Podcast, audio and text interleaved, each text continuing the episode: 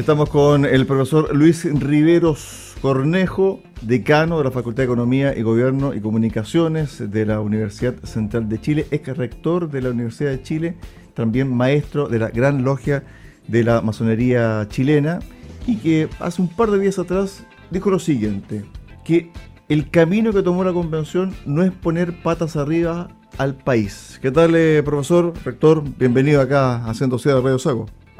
Buenas tardes, ¿cómo está? Un gusto saludarlo a usted y a los auditorios de Radio Sago de Puerto Montt. Yo Osorno. Bueno, eh, profesor, en líneas generales, lo que usted ha leído, escuchado, visto, las normas que se han aprobado en general, ¿cierto? En la convención, ¿le gusta cómo está quedando? ¿Esto puede ser mejorado? ¿Hay que bajar algunas revoluciones? ¿Cuál es su percepción en general de lo que está sucediendo en el último tramo de la convención?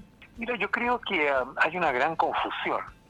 Primero una confusión comunicacional, porque la convención le ha puesto ciertas restricciones a la comunicación, a la información sobre lo que está haciendo. De manera que uno tiene, digamos, ciertas informaciones que van saliendo así como por chispazos y por lo tanto no da la idea de una configuración general.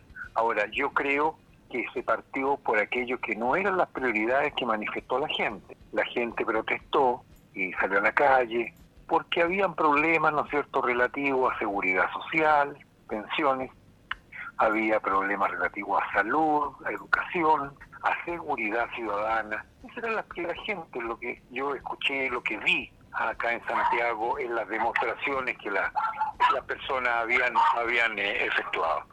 Eh, pero se comenzó con otras cosas, se comenzó con el tema institucional, bueno, está bien, ellos tomaron esa decisión y por lo tanto, ¿no es cierto?, esto ha creado una confusión en la ciudadanía, diría yo, bueno, ¿qué es lo que se está haciendo ahí? ¿Cuáles son las prioridades que se están atendiendo efectivamente? Entonces, ese es mi primer problema, yo creo que aquí hay una gran confusión sobre lo que se está haciendo, por qué se tomó esta definición y no otra en términos de prioridades. Eh, y por cierto que es un tema que debiera eh, recobrarse, ¿no es cierto?, reponerse para que efectivamente el trabajo de la convención responda a las necesidades, a los reclamos ciudadanos que se hicieron presentes en su oportunidad.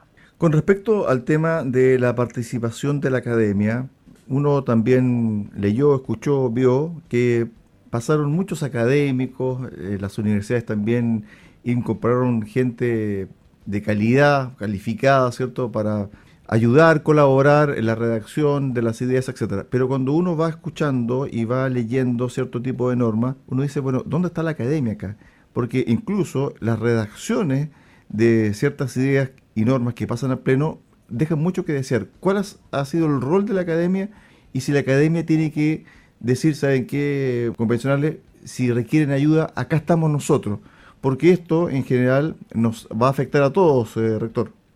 Por supuesto, digamos, y ese es un problema bien de fondo lo que usted menciona, porque la constitución política de la República debe ser la casa de todos, no miradas parciales, ¿no es cierto?, eh, de anteponer la visión de uno sobre otro, ganamos, ¿no es cierto?, eso es lo que yo he visto en las manifestaciones, ¿no es cierto?, de aprobación, y la verdad es que una constitución debe ser la acogida a todos y todas, y eso yo creo que también es un foco que se ha perdido. Y creo que la participación de la academia como tal no ha sido, yo diría, eh, muy visible, eh, por lo menos no ha tenido la trascendencia que debiese tener. Ahora, se tiende siempre en estos organismos colegiados de índole política a veces a escuchar lo académico, pero no tomar muy en cuenta lo que dicen. A mí me ha pasado muchas veces en comisiones del Congreso Nacional que uno plantea cosas, plantea su idea que se derivan de números, de información, de elaboraciones, bueno, y al final esas cosas realmente no se toman mucho en cuenta, ¿no? Y yo aquí veo que no se ha tomado muy en cuenta la opinión del académico, o sea, yo no he visto, por ejemplo, que se haya invitado a un grupo de profesores de Derecho Constitucional, que en Chile los tenemos muchos y muy destacados, a que emitan su opinión que digan, digamos, en un pleno, ¿no es cierto?, qué es lo que piensan sobre algunos temas delicados, ¿no es cierto?, como este tema de la plurinacionalidad, como el tema de organizar el país entre estados, estados independientes, regionales, o lo otro que he escuchado y que entiendo que se ha aprobado es tener dos justicias en el país, una para los descendientes o, o, la población indígena y otra para el resto. Esas cosas son tremendamente debatibles, ¿no? O sea, ¿cómo se hace, cómo se implementa eso?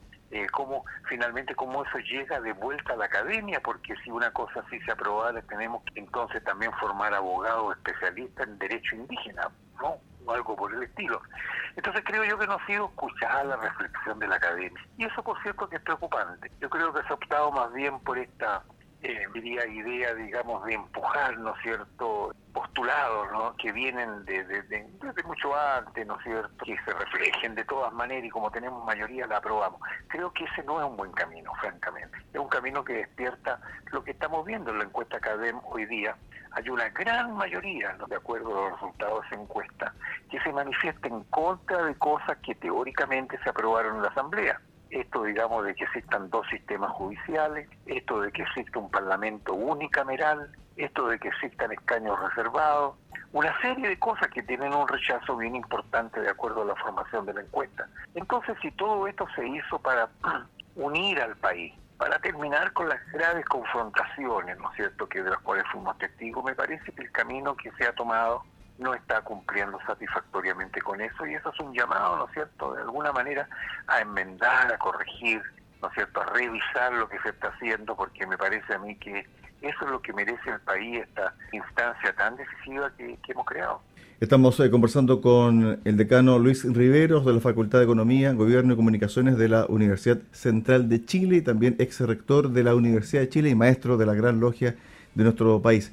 Cuando uno escucha el concepto constitución con sesgo indigenista, constitución reconociendo naciones preexistentes, y uno hace la consulta del por qué esto, te responden es que tenemos una raíz común con el resto de Latinoamérica y uno va estudiando un poco y haciendo comparaciones, por ejemplo, con la constitución del Ecuador, con la constitución de, de Bolivia, y claramente hay conceptos que se repiten, casi con calco.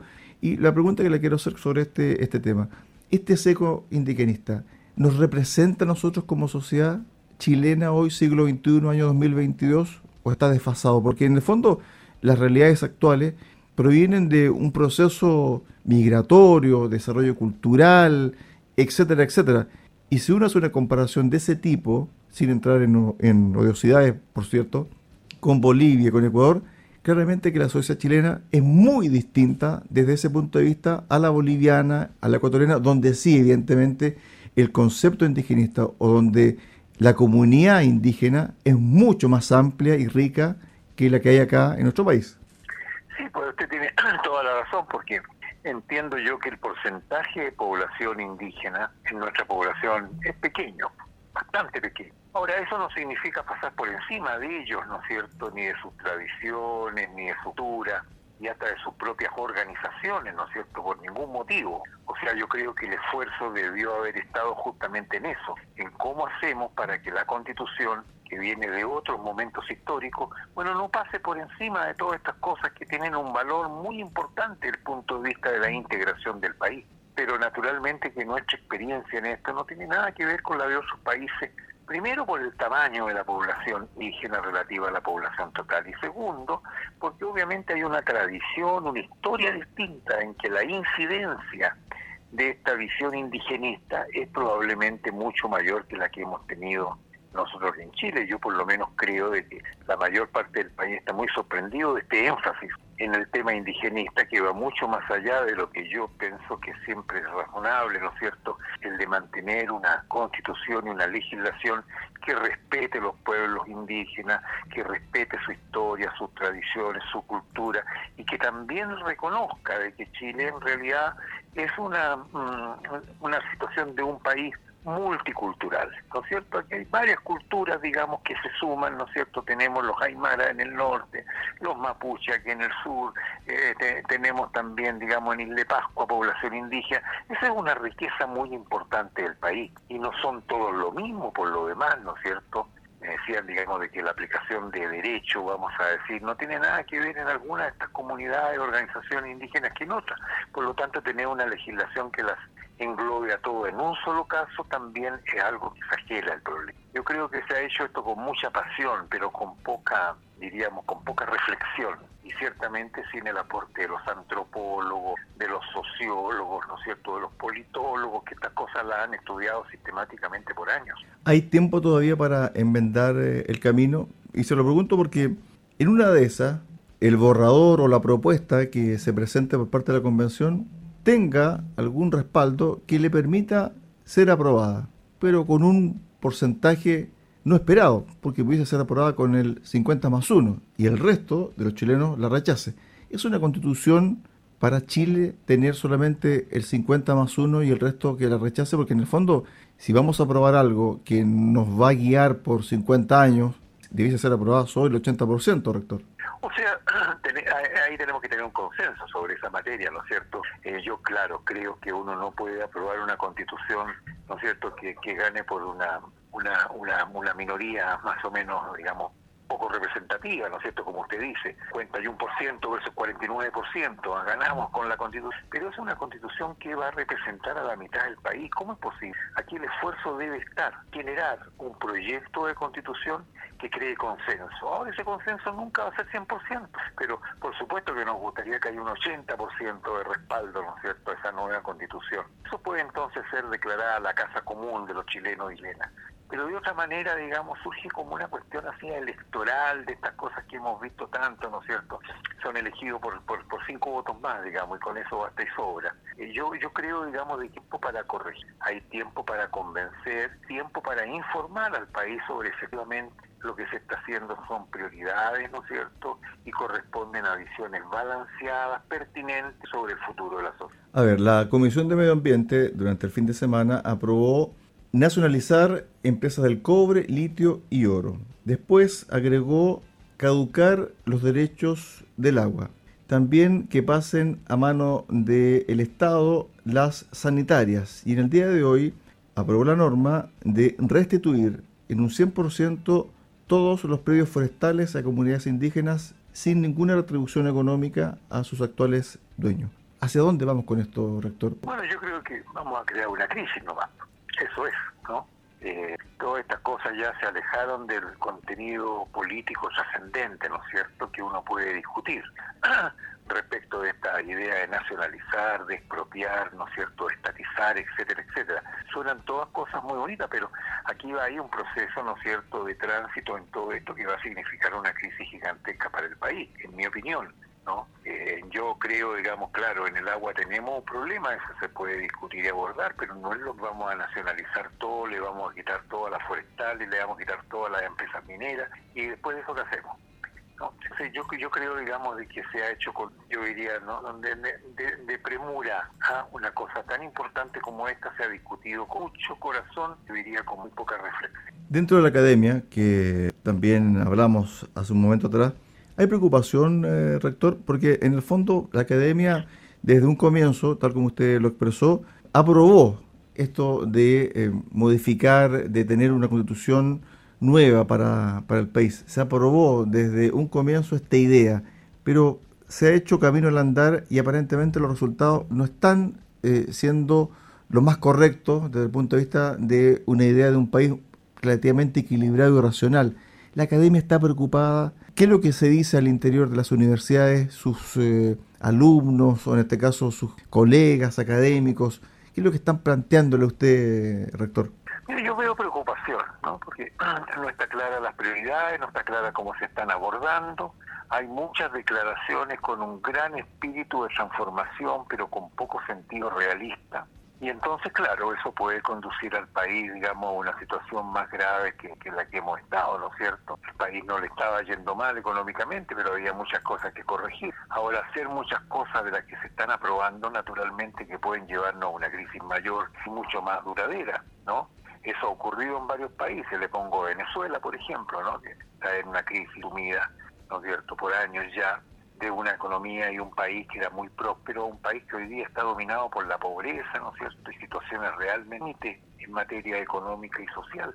Nosotros no queremos eso para el país, yo creo que esa es la forma en que están pensando muchos académicos, miembros de las comunidades universitarias, porque es cierto, el país necesitaba cambio, necesitaba remozar alguna hechura, necesitaba cambiar algunos, eh, algunas visiones, ¿no es cierto?, de cómo estábamos llevando a cabo nuestro estilo de desarrollo, pero creo de que sí, una crisis que va a mantener al país unido en una crisis permanente por décadas, a mí me parece que no es algo que nos puede dejar tranquilos. A ver, algunos actores políticos y sociales en su momento, a fines del año pasado, comienzo de, enero, eh, sostuvieron la idea de un plan B, que hay que buscar un plan B. ¿Usted está por esa opción del plan B o usted confía de que se puede retomar un rumbo más o menos armónico en la convención, especialmente en el pleno y después en la etapa de armonización, para que salga un texto más o menos bien consensuado? Yo creo que no hay espacio para un plan B a estas alturas, ¿no? Eh, yo creo que la convención ya tiene que entregar, digamos, su, su, proyecto. Eso es lo que se supone que está elaborando y la ciudadanía deberá pronunciarse. A mí me parece que lo que no estemos de acuerdo con alguno de los postulados, con las ideas que de ahí fluyen, bueno, tendremos que convencer a la ciudadanía de que eso no es la, con la constitución que todos esperábamos. Y si se aprueba en esas condiciones, naturalmente digamos que habrá que aceptarlo con todos los dolores y problemas que esto va a traer a futuro ciertamente, ¿no? Que a mí no me cabe duda de que, de que así va a ser. Pero obviamente que ahora hay espacio también para poder abrir un poco más, ser más incisivo. He escuchado declaraciones convencionales, constitucionales, que en realidad dicen de que es bueno tener a la derecha afuera, ¿no? Como una minoría, entonces hay que pasarle la planadora por encima. A mí me parece que esa es la peor manera de pensar en el país y de pensar, digamos, en la estructura jurídica central que va a dominar al país por los próximos años. Eh, yo creo que debe haber tiempo para eso, para provocar un encuentro, un diálogo. A mí me parece que el nuevo gobierno debería tener eso como misión. No tratar de imponerle un libreto, vamos a decir, a la, a la, a la Convención Constitucional, sino por lo menos de hacer un llamado a que de ahí salga algo que sea inclusivo, que represente a todo el país en lo posible, a todas las regiones del país, y tenga por lo tanto la posibilidad de convertirse en un cierto instrumento que facilite nuestro desarrollo y no lo inhiba. Finalmente, dentro de la Gran Logia me imagino que también se ha conversado este tema, se ha debatido, ha sido también eh, parte importante de nuestra historia, la Gran Logia en nuestro país y donde evidentemente los hombres de ciencia, los hombres de, corte político, analítico, están ahí, están pensando y, quieren también cosas buenas para el país. ¿Ellos cómo están, o mejor dicho, cómo está la Gran Logia sobre la convención, eh, rector? Yo creo que no, no tiene la Gran Logia una posición específica, digamos, sobre la convención y lo que ahí está ocurriendo. Pero sí la Gran Logia, digamos, ha llamado reiteradamente y debe hacerlo a que prime la tolerancia, a que prime la fraternidad, el encuentro ciudadano, para que este instrumento que salga de la convención sea lo más convincente y lo más eh, eh, mayoritario posible, ¿no? Yo creo que ese es el deseo de todos los chilenos y la Gran Logia, que es una institución republicana, eso es lo que debe, ¿no es cierto?, en mi opinión, eh, adoptar. Usted anduvo hace un par de días atrás en la región de la Recanía, nosotros lo estamos llamando de la región de los lagos. ¿Le gusta esta idea de darle autonomía a las regiones, de darle cierto tipo de facultades, de estos mini parlamentos que también se han propuesto para tener regiones mucho más fuertes, empoderadas y también autónomas? Mire, yo creo en la autonomía de las regiones y avanzar hacia la descentralización, eso lo hemos sostenido, digamos, a lo largo de muchos años. Pero yo no creo, digamos, de que se pueda convertir en un país federal, en que hayan regiones, ¿no es cierto?, independientes y que cada una vea lo suyo. Me parece que ese no es el país que queremos la mayoría de los chicos, ¿no? Queremos un país unitario, un país con un Estado fuerte, eh, y desde luego donde las regiones puedan tomar las decisiones importantes sobre las materias que les conciernen. Eso me parece a mí que es algo innegable. ¿no? Los proyectos de inversión de las regiones no se pueden decidir en Santiago, ¿no? El puente Chacao no se pudo haber decidido en una oficina en Santiago. Ese es un problema de la región y habrá que buscar los mecanismos de interacción, ¿no cierto?, entre la autoridad central y la autoridad regional. Ahora, el crear parlamentos regionales, el crear una serie de institucionalidad regional, bueno, tiende a multiplicar el gasto del Estado, yo diría, con muy poca utilidad. A mí me parece mucho más empoderar a los representantes de las regiones en la Cámara de Diputados y en el Senado, para que efectivamente lleven la voz de las regiones ahí. Eso es, es faltante porque ellos llevan la voz de sus partidos, pero no la voz de sus regiones. Eso se puede corregir, eso debe corregirse, pero que las regiones de Chile necesitan mayor autonomía, mayor descentralización para la toma de decisiones, eso es bueno para el país. Es bueno para el país porque no hace un país con los pies en la tierra, ¿ah? y no haciendo proyectos y decisiones, ¿no es cierto?, desde Santiago para aplicarlo en regiones. Yo creo que en eso se ha mejorado mucho respecto a lo que era años atrás, pero todavía falta muchísimo que avanzar. Y por lo tanto me parece que la Constitución debiera hablar de descentralización una descentralización que ya, ya tiene su lugar con los gobernadores regionales y debiéramos empoderar más a los gobernadores regionales y por lo tanto debiéramos pensar qué es lo que vamos a hacer con los delegados presidenciales, ¿no es cierto? Habrá que buscar un mecanismo que actualmente todavía no está claro de cómo interactúan uno y otro, pero a mí me parece que ese es el camino a seguir. Este camino de la independencia regional me parece que no es promisorio porque en realidad nos va a crear más problemas de las que pueda llevar. Es muy temprano para decir yo a este borrador o a esta propuesta la voy a rechazar o todavía ¿Tiene usted esperanza de que pueda salir un texto positivo y diga Luis Rivero va a aprobar este texto? Mire, todavía es muy temprano para eso. Pues como en las pruebas de un estudiante, yo leo la prueba y me cargó la primera respuesta que dio. Y no me gustó la segunda, pero por eso no le voy a poner un 2, porque yo tengo que esperar leer todo, ¿no? Para poder tener un juicio eh, cabal, un juicio integral. Yo creo que aquí estamos teniendo noticias así por pedazos, ¿no es cierto? Y muchas de esas noticias no nos gustan, pues a mí no me gustan muchas de ellas, ¿no es cierto?, que he escuchado. Pero habrá que esperar el resultado final para poder tener, ¿no es cierto?, y eso se está construyendo poco a poco, una visión de conjunto y por lo tanto también una posición de conjunto respecto de este proyecto sobre el cual tenemos que decidir todos los chilenos. Estuvimos con el decano de la Facultad de Economía, Gobierno y Comunicaciones de la Universidad Central de Chile, Luis Riveros, también ex rector de la Universidad de Chile y también maestro de la Gran Logia en nuestro país. Gracias, rector. Un abrazo. Buenas tardes. Muchas gracias. Buenas tardes y de nuevo un saludo muy cariñoso a todos y todas los puertomontinos y puertamontinas a los cuales ustedes acuden. Un abrazo. Chao, chao.